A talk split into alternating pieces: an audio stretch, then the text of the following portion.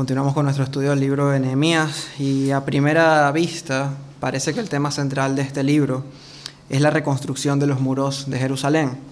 Pero cuando lo miramos en detalle, nos vamos dando cuenta que el tema central de este libro es cómo Dios quiere reconstruir el corazón de su pueblo.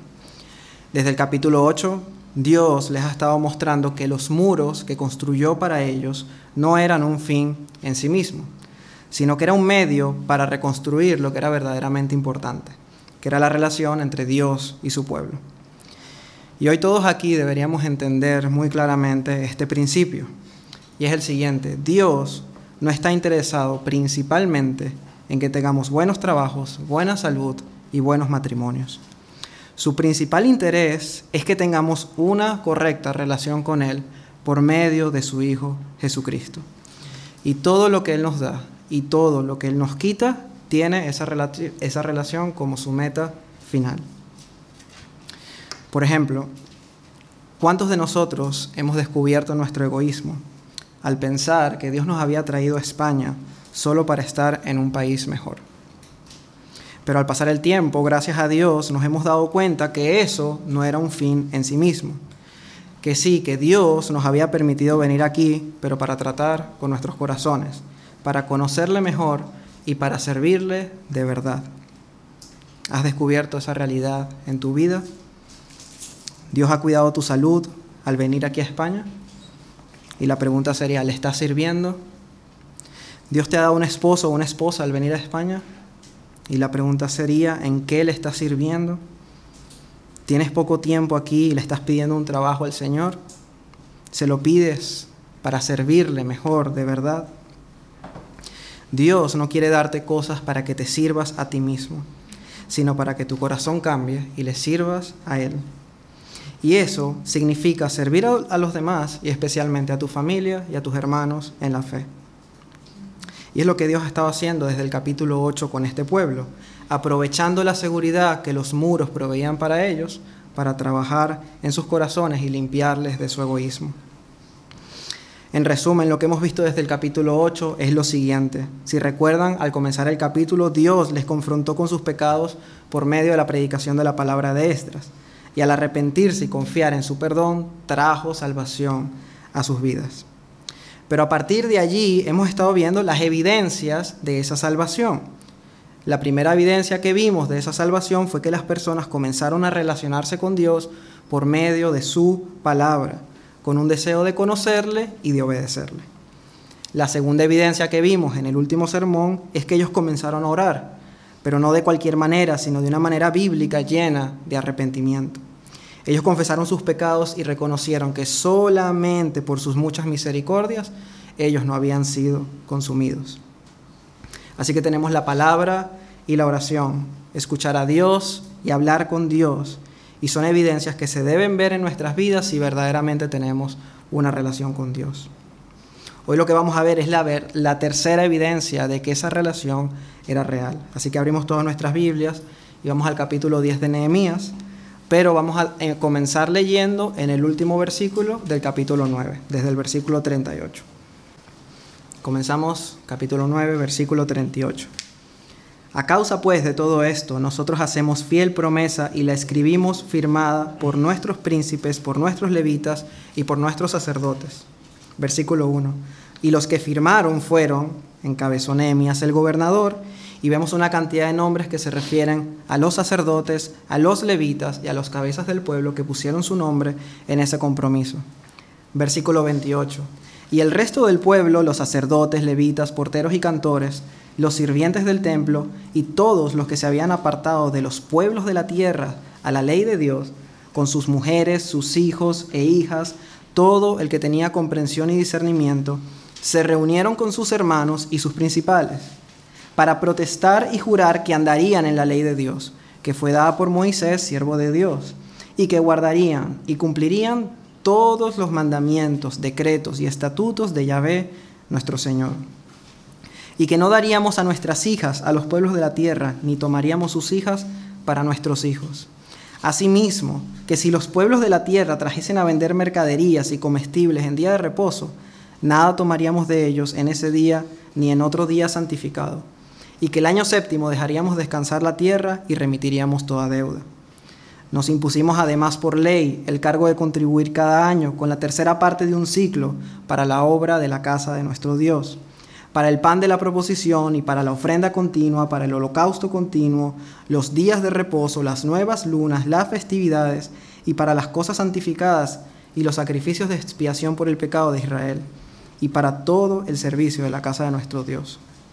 Echamos también suerte a los sacerdotes, los levitas y el pueblo acerca de la ofrenda de la leña para traerla a la casa de nuestro Dios, según las casas de nuestros padres, en los tiempos determinados cada año, para quemar sobre, el altar de Yahvé nuestro Dios, como está escrito en la ley. Y que cada año traeríamos a la casa de Yahvé las primicias de nuestras tierras y las primicias del fruto de todo árbol. Asimismo los primogénitos de nuestros hijos y de nuestros ganados, como está escrito en la ley. Y que traeríamos los primogénitos de nuestras vacas y de nuestras ovejas, a la casa de nuestro Dios, a los sacerdotes que ministran en la casa de nuestro Dios. Y que traeríamos también las primicias de nuestras masas y nuestras ofrendas y del fruto de todo árbol y del vino y del aceite para los sacerdotes, a las cámaras de la casa de nuestro Dios, y el diezmo de nuestra tierra para los levitas, y que los levitas recibirían las décimas de nuestras labores en todas las ciudades. Y que estaría el sacerdote, hijo de Aarón, con los levitas, cuando los levitas recibiesen el diezmo, y que los levitas llevarían el diezmo del diezmo a la casa de nuestro Dios, a, las cámaras de la casa del tesoro. Porque a las cámaras del tesoro han de llevar los hijos de Israel y los hijos de Leví la ofrenda del grano, del vino y del aceite. Y allí estarán los utensilios del santuario, y los sacerdotes que ministran, los porteros y los cantores. En resumen, no abandonaremos la casa de nuestro Dios tienes una verdadera relación con Dios. Tercera evidencia, entonces te comprometerás a obedecer a Dios por amor. Nehemías capítulo 10. Así que el objetivo del sermón de hoy es el siguiente. Primero, entender qué es la obediencia bíblica. Y segundo, hacer un autoexamen para saber si nuestra obediencia refleja que realmente tenemos una relación con Dios. Y el sermón de hoy lo he dividido en el siguiente esquema.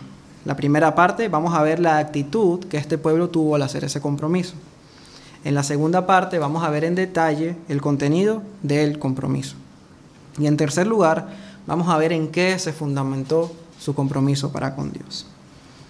Así que comenzamos con la primera parte, la actitud de su compromiso. Similar a los sermones anteriores, antes de ver el contenido, en qué se comprometieron, vamos a ver con qué actitud lo hicieron. ¿Por qué? Porque un cristiano no se define solamente por las cosas que hace, sino también con la actitud y la motivación con la que hace las cosas. Así que vamos a, vamos a ver cuáles fueron las seis actitudes más importantes a la hora de comprometerse con Dios. Así que comenzamos a hacernos preguntas. Primero, ¿qué les motivó a obedecer?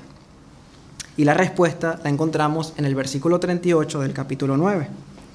Y la respuesta es las misericordias de Dios. Dice, a causa pues de todo esto, nosotros hacemos fiel promesa. Y en ese sentido, la primera característica es que su compromiso fue una respuesta al amor de Dios.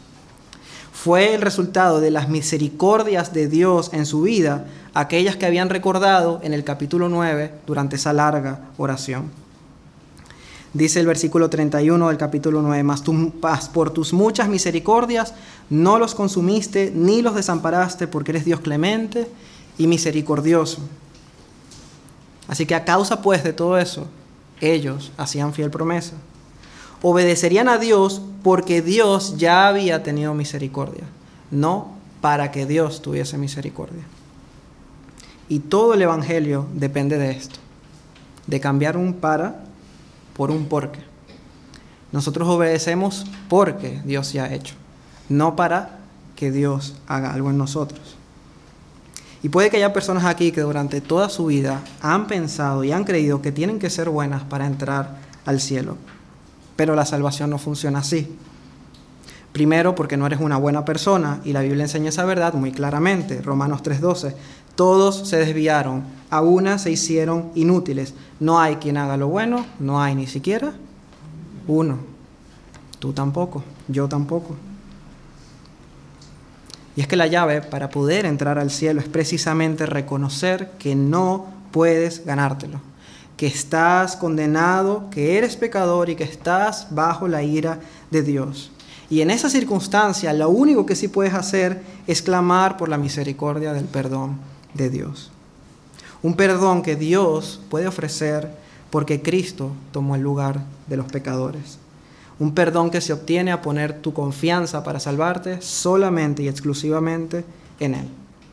Y cuando te asombras de que Dios, a pesar de que seas pecador, te ha amado de esa manera en Cristo Jesús, entonces ahora sí le obedeces. Pero no para salvarte, sino porque ya te ha salvado y deseas agradar a tu Señor. Es el mismo principio que vemos en el Nuevo Testamento. Pablo le dice a los romanos, os ruego por las misericordias de Dios que presentéis vuestros cuerpos en sacrificio vivo, santo, agradable a Dios, y eso es realmente un culto racional. Una pregunta para todos nosotros. ¿Te esfuerzas en agradar a Dios? Si no te esfuerzas, de primeras no eres cristiano. Pero si te esfuerzas, ¿por qué lo haces? ¿Qué te motiva a luchar en tu corazón, por ejemplo, para controlar una ira que quiere salir? ¿Qué te, ¿Qué te, motiva a luchar contra un pensamiento pecaminoso? ¿Qué te motiva a dedicar tiempo para servir a otros? ¿Que si no lo haces Dios te va a castigar? ¿Que si no lo haces te van a llamar la atención en la iglesia? ¿O lo que piensas es, Señor, ayúdame, porque tú moriste por mis pecados y yo no quiero pecar contra ti? Y yo no quiero hacer algo que te desagrade. Y entonces a raíz de eso luchas para agradar y obedecer a Dios. Y es que el amor de Dios a nuestro favor es el motivador bíblico para la obediencia. Sin esto es imposible obedecer a Dios. Segunda pregunta, que vamos a ver también su actitud. ¿Qué exigieron a Dios para obedecerle? ¿Qué le exigieron? Nada. Nada, porque ya Dios les había dado todo. Su compromiso fue sin exigir condiciones. Y recordemos que este pueblo no la estaba pasando bien, estaban en grande angustia porque los pueblos de alrededor se enseñoreaban de ellos. Así que le dijeron a Dios, cuando tú me saques de esta situación, yo te voy a obedecer. No lo hicieron así, ¿verdad? Dijeron, Dios, estoy en grande angustia. Si me quieres sacar, gloria a Dios, pero si no me quieres sacar, gloria a Dios también. En cuanto a mí, en esta angustia, yo hago fiel promesa de obedecerte porque ya me has amado. Y hay personas que no tienen ni idea de con quién están hablando cuando le dicen a Dios, si tú me das esto, entonces yo te obedezco. Es horrible, de verdad. Porque es que el que necesitas obedecer eres tú, no Dios. ¿Quién eres tú para ponerle condiciones a Dios? Dios no necesita ni el 0.1% de tu obediencia. Tú eres el que necesitas obedecerle en todo. Si me das un trabajo, si me das salud, entonces te sigo. No funciona así. Tenemos que rendirnos a su amor y obedecerle. Y Dios hará. Otros dicen que primero quieren vivir su vida para después obedecer a Dios. Pero ¿quién ha dicho que nosotros elegimos el tiempo cuando vamos a obedecer? ¿Quién dice que hoy mismo Dios no te quita la vida y te quedas sin la oportunidad de arrepentirte? ¿Cómo podemos jugar con algo tan importante como esto? Pero ellos no lo hicieron así, ellos obedecieron a Dios sin condiciones. Se comprometieron a obedecerle porque Él es digno, independientemente de las circunstancias en las que estaban. Tercera característica, nos preguntamos, ¿quiénes firmaron este compromiso? Y lo vemos en los versículos del 1 al 27 y vemos que está Nehemías el gobernador, sacerdotes, nombre de sacerdotes, levitas y cabezas del pueblo. Y en ese sentido, la tercera característica es que su compromiso fue encabezado por los líderes. Líderes políticos, religiosos y líderes de la comunidad que encabezaron este compromiso y firmaron esa acta. Y es que no puede haber obediencia del pueblo si los líderes no obedecen. Y, una, y es que una de las maneras más prácticas para aprender obediencia es ver a otros obedecer. Por eso la importancia de que los líderes en cualquier ámbito modelen la obediencia. Una de las grandes responsabilidades en el liderazgo es que si el que lidera está mal, todos los que le siguen, lo más seguro, van a estar mal también. Si un esposo no está bien en el Señor, por lo general su esposa tampoco lo estará. Un matrimonio que no está bien, unos hijos que no están bien. Un liderazgo en la iglesia infiel, una congregación infiel. Ese es el principio. Y ruego que consideremos la gran responsabilidad que tenemos. Y es que el liderazgo, y especialmente el de los hombres, y especialmente en el hogar, me atrevería a decir que es el instrumento evangelístico más poderoso que Dios tiene en el mundo. Que puede vencer la influencia de un esposo y un padre piadoso en su hogar, aferrado a la gracia de Dios. Gracias a Dios, todavía hay niños y jóvenes que aunque sus padres no están bien, ellos sí que son fieles al Señor. Y realmente debo decir que esto es un milagro. Y gracias a Dios por eso. Pero padres, nosotros no podemos permitir que aquellos a los que debemos guiar sean los que nos estén dando el ejemplo a nosotros.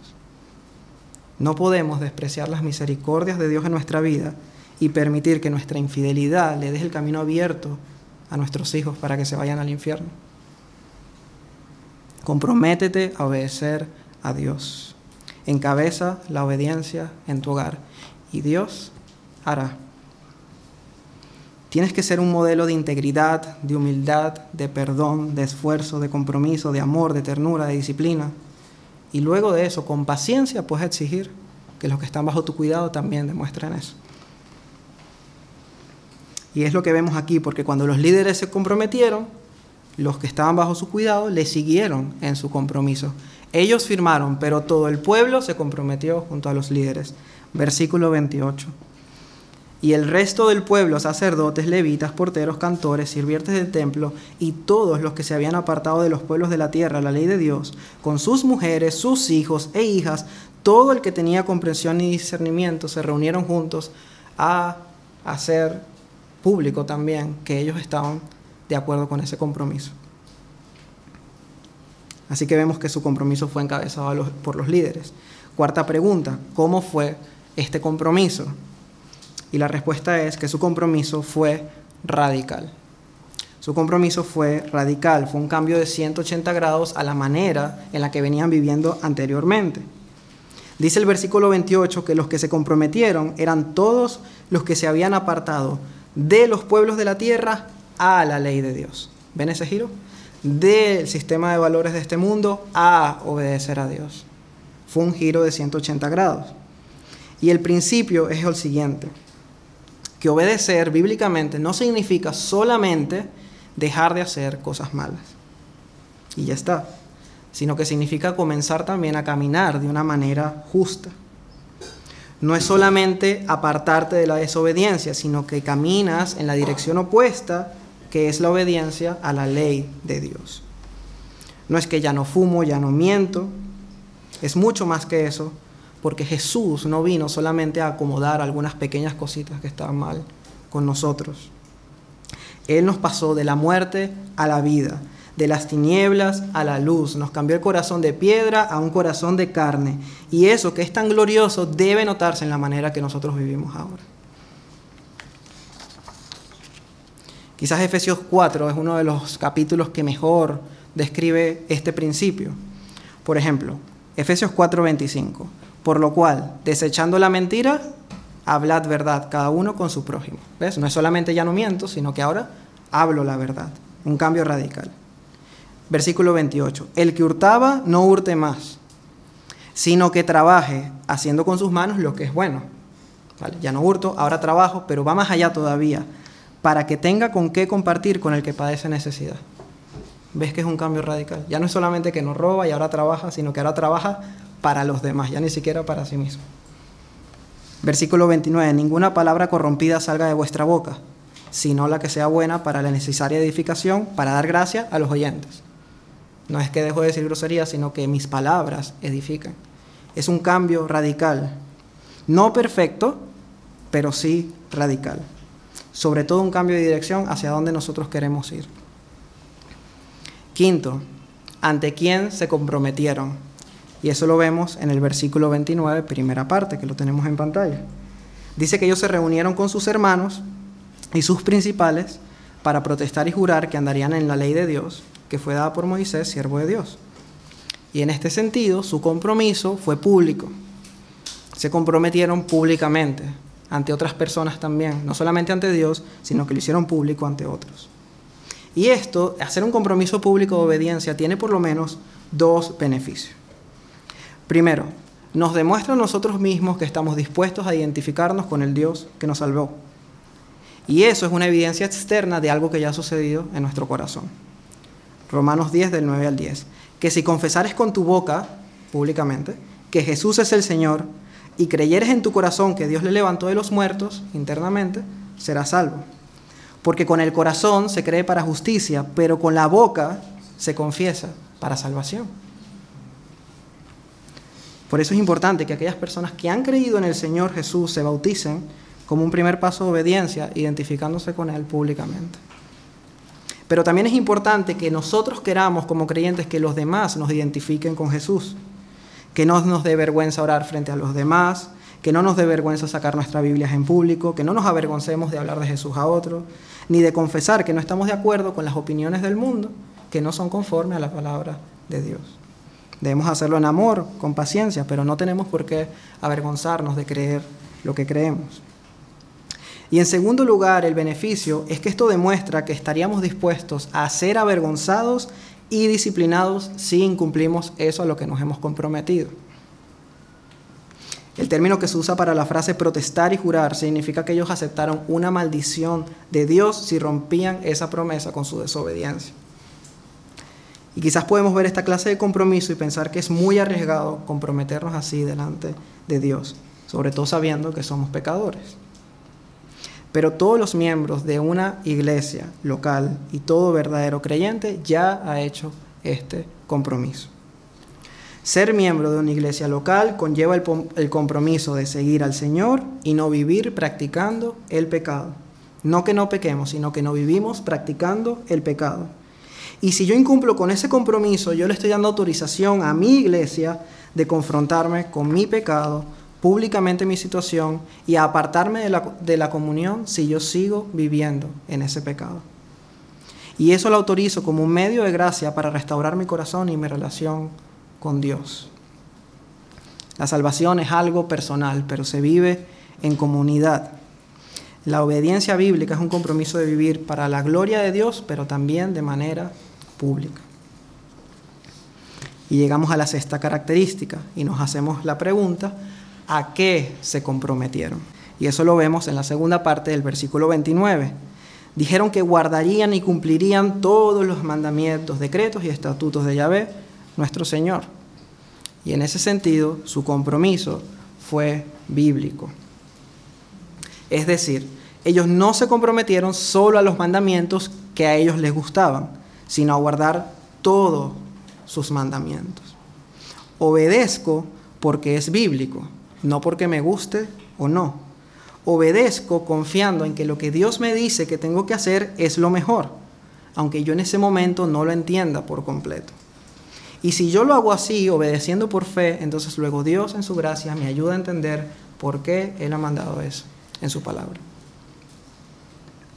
Pero por otra parte, estas personas no se pusieron a inventar mandamientos que no estaban en la palabra de Dios.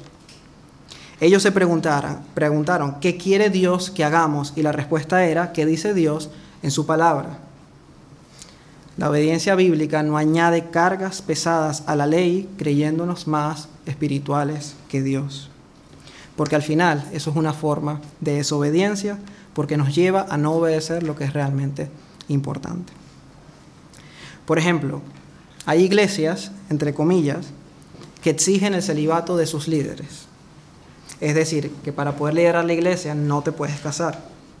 De esa manera, según ellos, podrán servir a Dios con una mayor dedicación. A primera vista parece algo muy piadoso, un gran esfuerzo y un gran sacrificio para dedicar tu vida al Señor, con el único problema de que no es bíblico. No es bíblico porque contradice el requisito bíblico para los pastores y obispos de una iglesia local. Primera de Timoteo 3.2. Es necesario que el obispo sea irreprensible, coma, marido de una sola mujer. Versículos 4 y 5.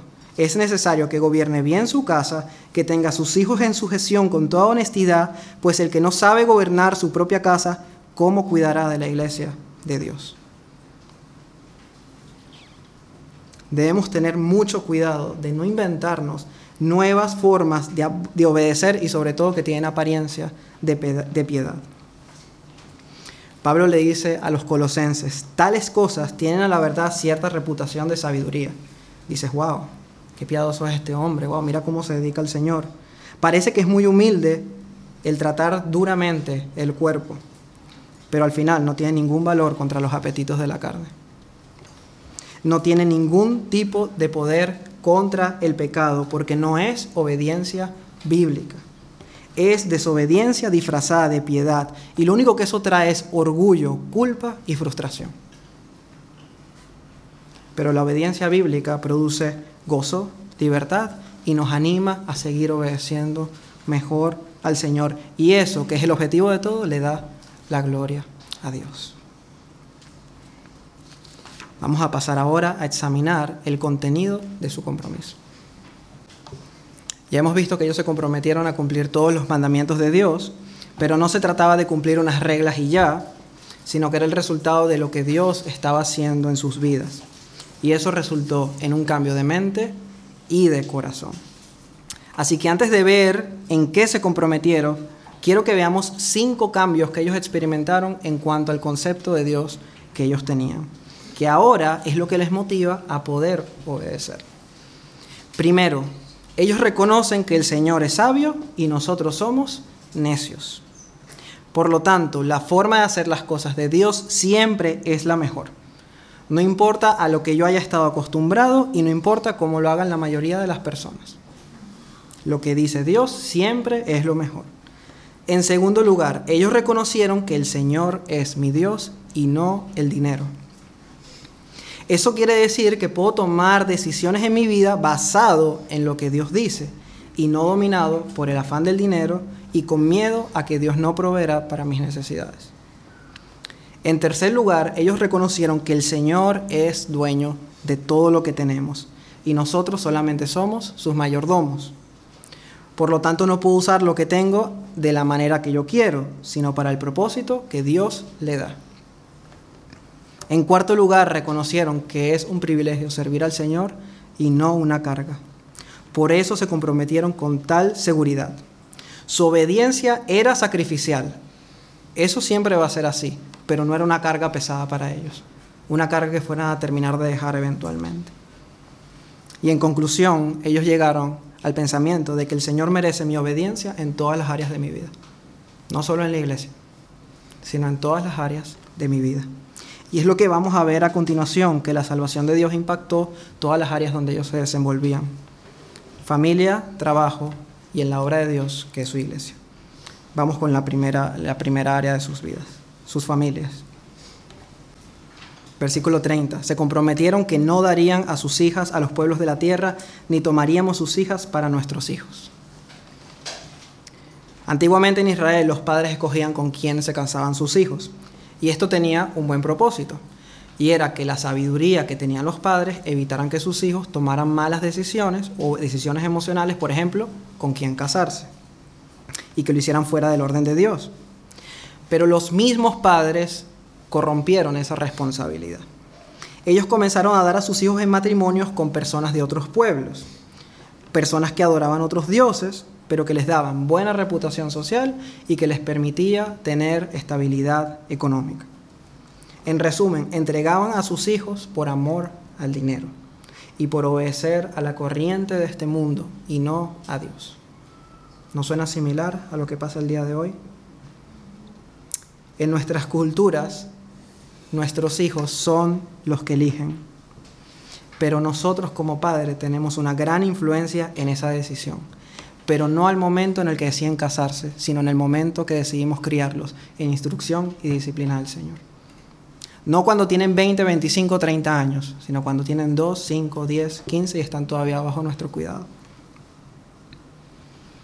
Instruye al niño en su camino y aun cuando fuere viejo, no se apartará de él.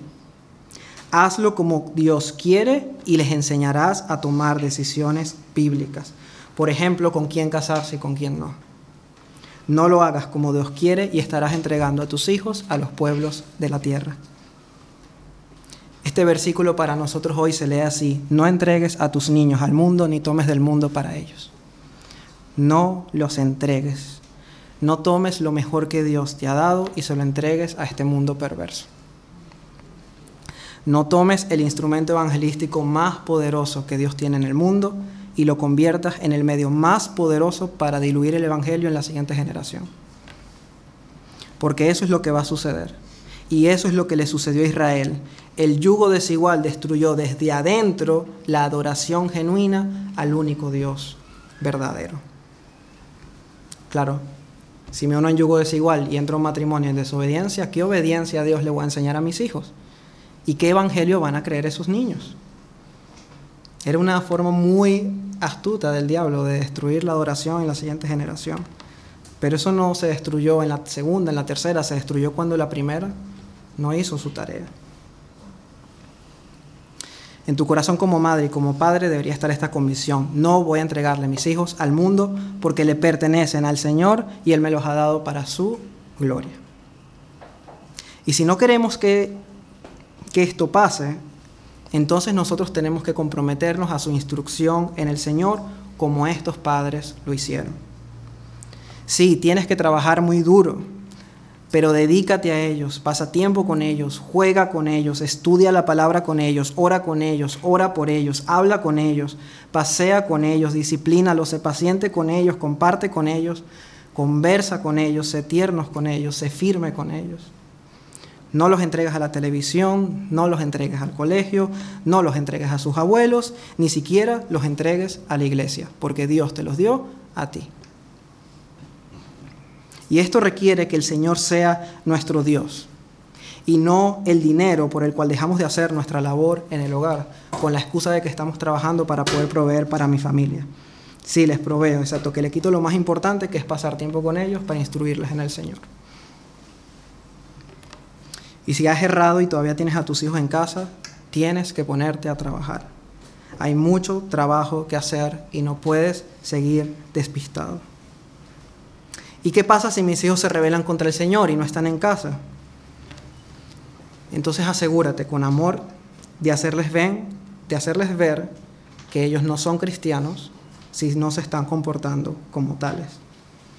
Trátales con amor, pero no tengas comunión con ellos como si fuesen verdaderos creyentes.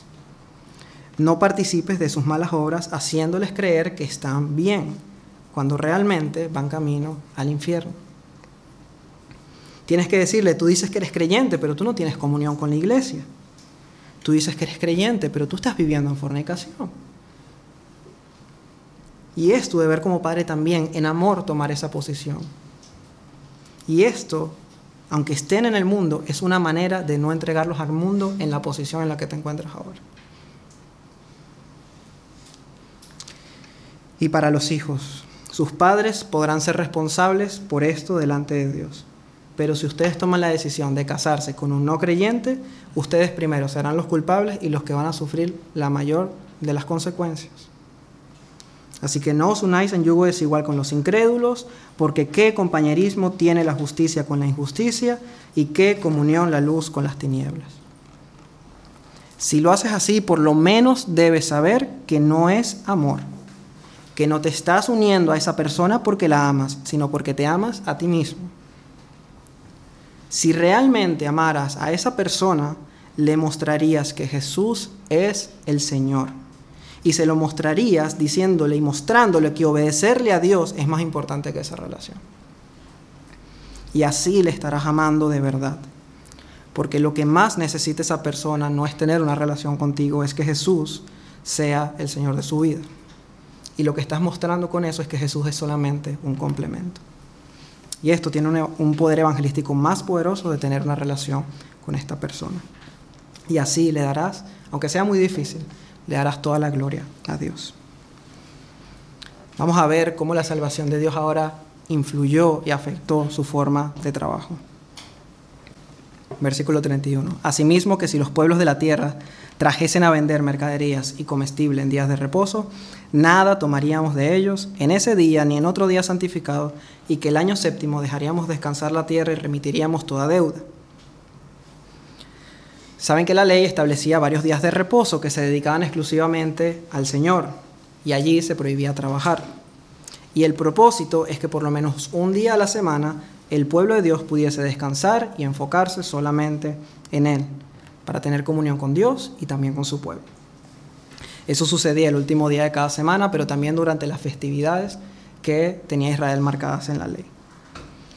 Pero a Israel le pareció que no, que esto no era una buena idea que era mejor trabajar los siete días. Y por lo tanto, también en el día de reposo hacían negocios con los pueblos de la tierra que venían a vender sus mercancías. Ellos pensaban, podemos ganar más dinero en siete días que en seis. Es lógico, ¿no? La ley también establecía que el año séptimo o año sabático, la tierra debería descansar, es decir, no la podía sembrar y por lo tanto no podían cosechar y tenían que depender de la provisión de Dios durante el, sexto año, que por cierto Dios les prometía que iba a ser suficiente para poder proveerles al siguiente año. Pero su lógica había sido, solo podré tener provisión si trabajo todos los años la tierra. Y en ese mismo séptimo año los frutos que quedaban en el campo eran dados para el sostenimiento de los pobres. Y además, en el séptimo año también se remitía toda deuda, lo que significa es que se, detenía la deuda para que durante ese año los deudores pudiesen recuperarse y luego poder continuar pagándola. Pero su lógica era, tengo que pensar en mí y no en los demás. Pero ellos ya no querían andar en esa desobediencia y por eso se comprometen a obedecer a Dios en esa área de sus vidas. Sus trabajos ya no serían un impedimento entre ellos y Dios, el dinero no les dominaría. Confiarían en la provisión de Dios y compartirían para las necesidades de sus hermanos, aunque eso significara pérdidas para ellos. Y la enseñanza para nosotros creo que está muy clara.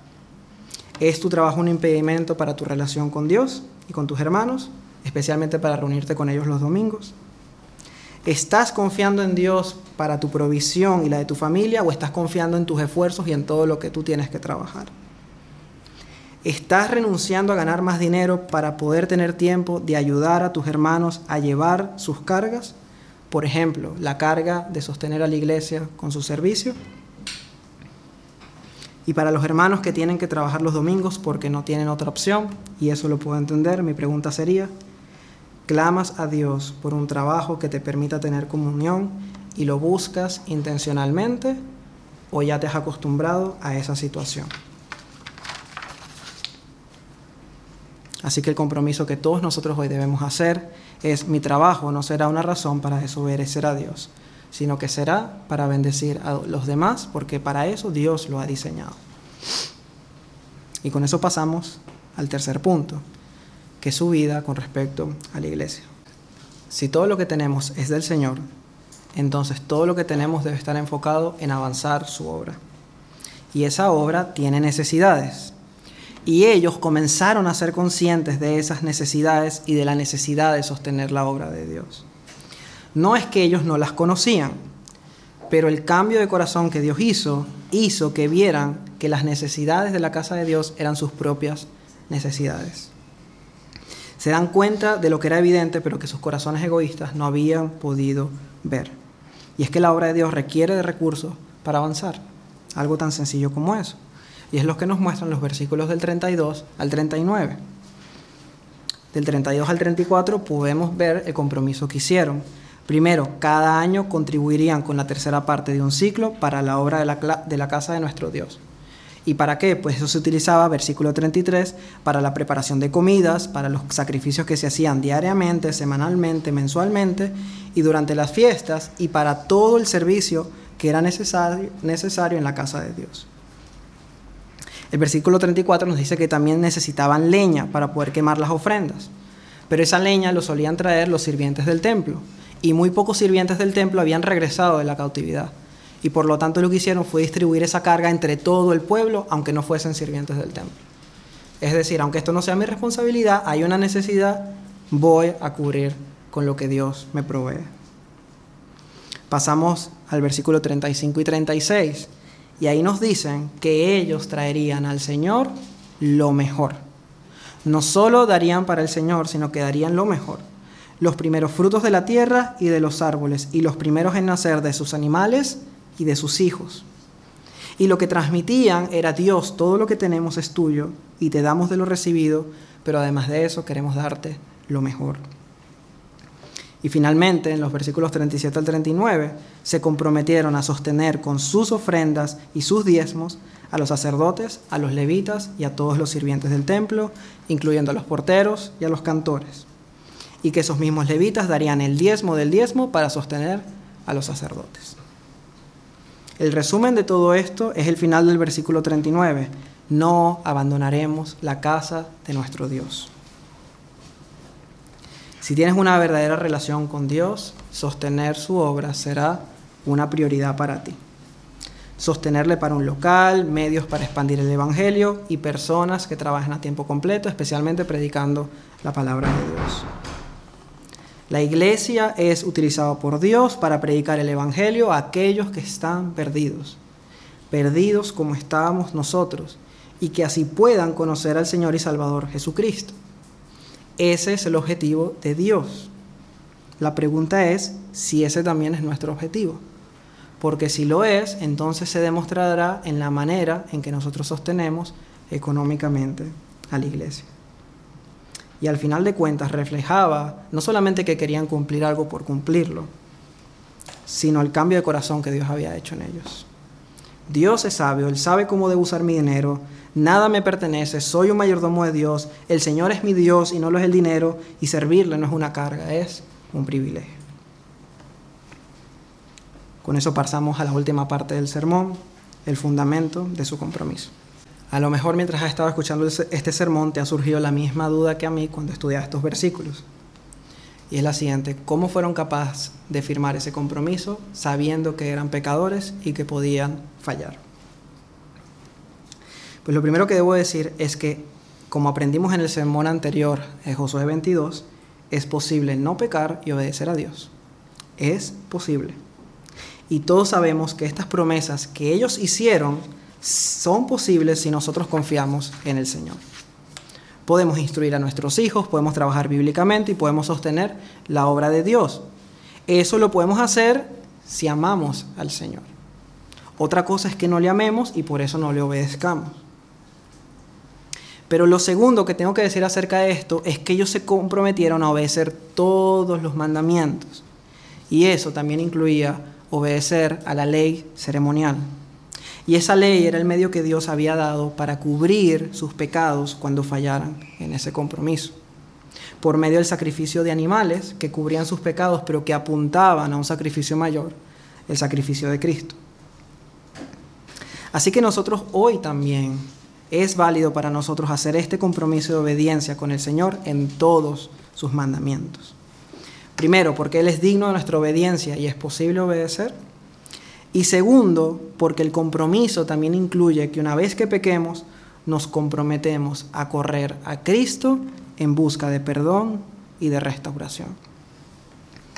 El amor de Dios y su perdón fue el motivador de su obediencia, pero también fue el fundamento de su compromiso.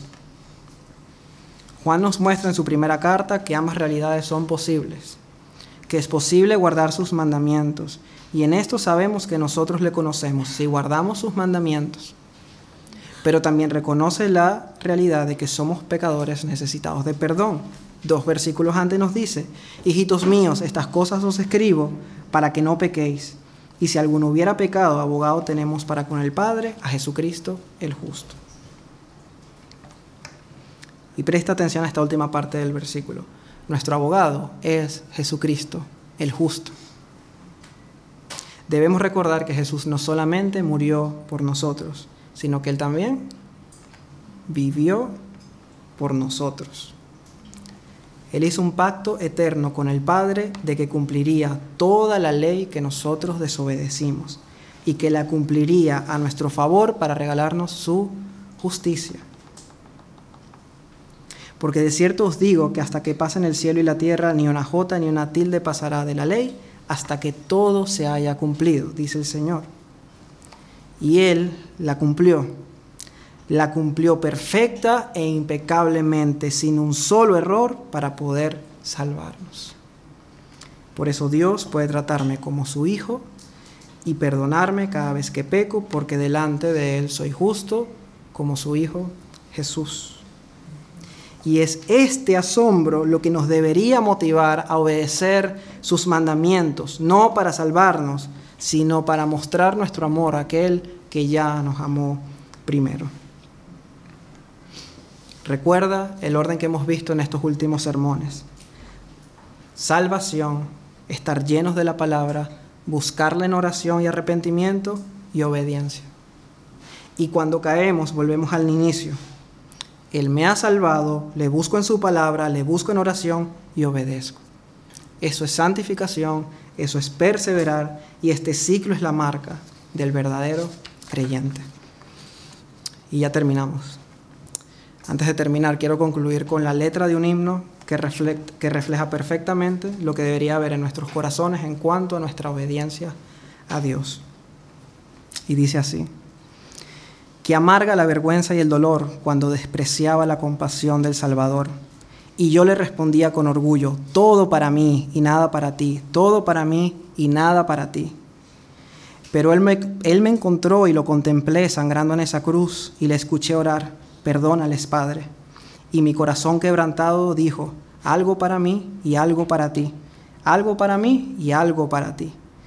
Pero día tras día su tierna misericordia me sanaba y me ayudaba, me ayudaba plena y gratuitamente, de manera dulce y fuerte, y con paciencia humilló mi corazón hasta que dije, menos de mí y más de ti, menos de mí y más de ti más alto que los cielos, más profundo que los mares, Señor, tu amor por fin ha vencido.